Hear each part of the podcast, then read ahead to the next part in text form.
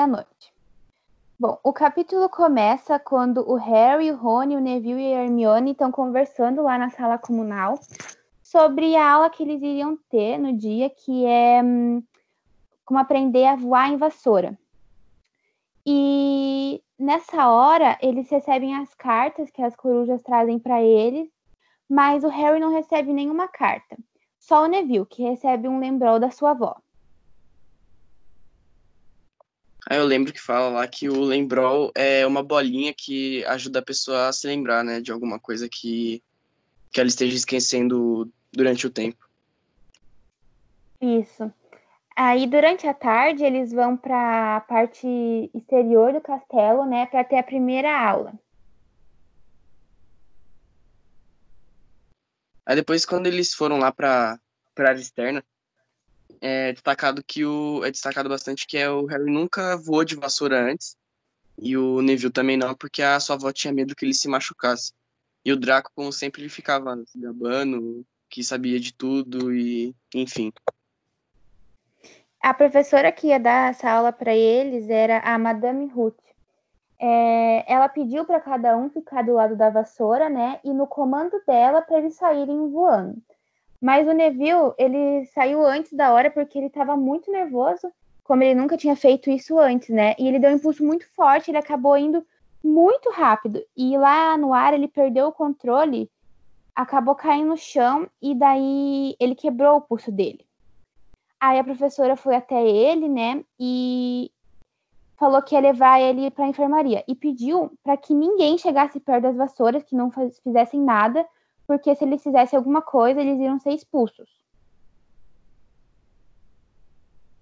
Aí depois que eles foram, né, para a enfermaria, o, o Draco pegou o lembrol do, do Neville e saiu voando. Pegou a vassoura e saiu voando.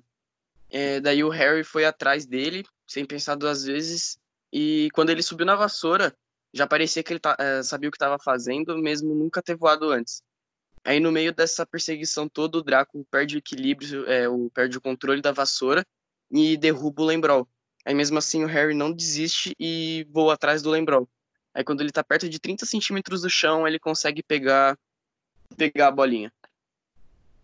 Aí a hora que ele chega no no chão, a turma inteira tá aplaudindo ele, né? Porque ele foi muito bom.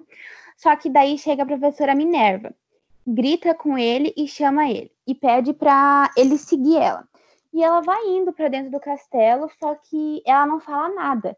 Ele pensou, né, que ele ia ser expulso, já que ele não devia ter feito isso, ele tava super com medo, mas a professora não fala nada. E eles continuam andando até que eles chegam numa sala e ela pede para falar com um aluno chamado Woody que ele era o capitão do time de quadribol da Grifinória.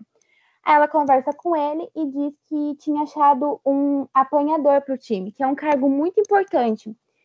E fala que o Harry é muito bom, que ele tinha um talento natural, mas ele não fazia ideia do que estava acontecendo, ele só estava lá concordando com tudo.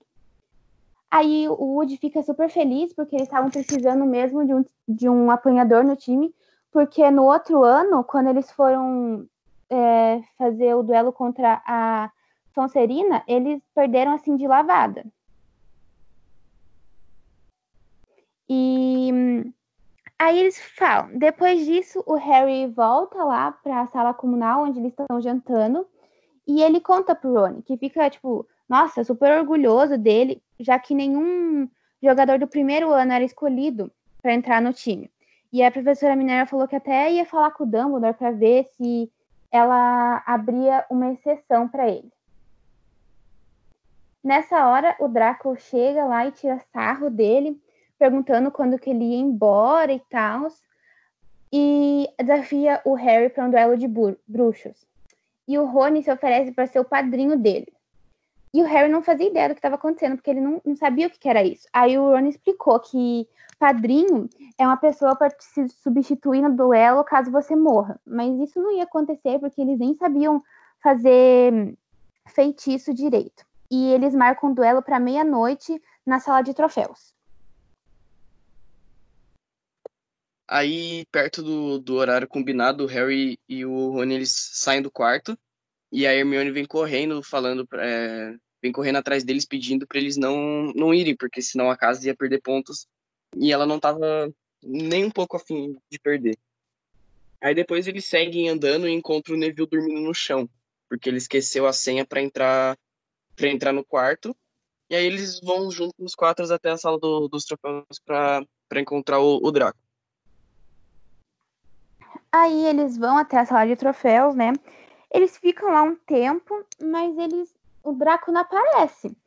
E nisso eles escutam o Fleet se aproximando, que é o zelador do castelo. Do castelo. Só que o Ron e o Neville são super atrapalhados e eles acabam derrubando uma armadura lá no chão e faz um super barulho. E daí o Fleet vem atrás deles, só que eles saem correndo e eles acham uma passagem secreta. Aí eles entram nessa passagem que corta todo o caminho do castelo bem rápido. E quando eles estão chegando no final dessa passagem, eles percebem que eles estão no terceiro andar, que é o andar proibido do colégio. A hora que eles entram numa sala, assim, eles encontram um pirraça é, escrevendo no quadro e eles pedem para ele ficar quieto, né, para não dedurar eles, já que o Flit estava atrás deles, mas ele não escuta e grita alunos fora da cama. Aí eles saem correndo de novo e eles dão, assim, num corredor bem escuro, que eles não estavam quase vendo nada. E quando eles olham, eles veem um cachorro de três cabeças. Aí eles saem correndo de novo e chegam até a sala comunal.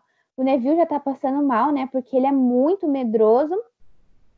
E daí que eles se tocaram, que eles estavam no terceiro andar e, e por isso que eles perceberam, né? Que o andar era proibido, porque tinha um cachorro imenso lá. Só que o cachorro estava aguardando meio que uma passagem, assim. E a Hermione que falou pro Harry isso. E daí eles ficaram intrigados, né? Porque, nossa, o que será que o cachorro estava guardando? O que seria de tão importante? E depois disso, eles vão pra cama dormir, mas o Harry não esquece disso, ele fica pensando. E assim acaba o capítulo.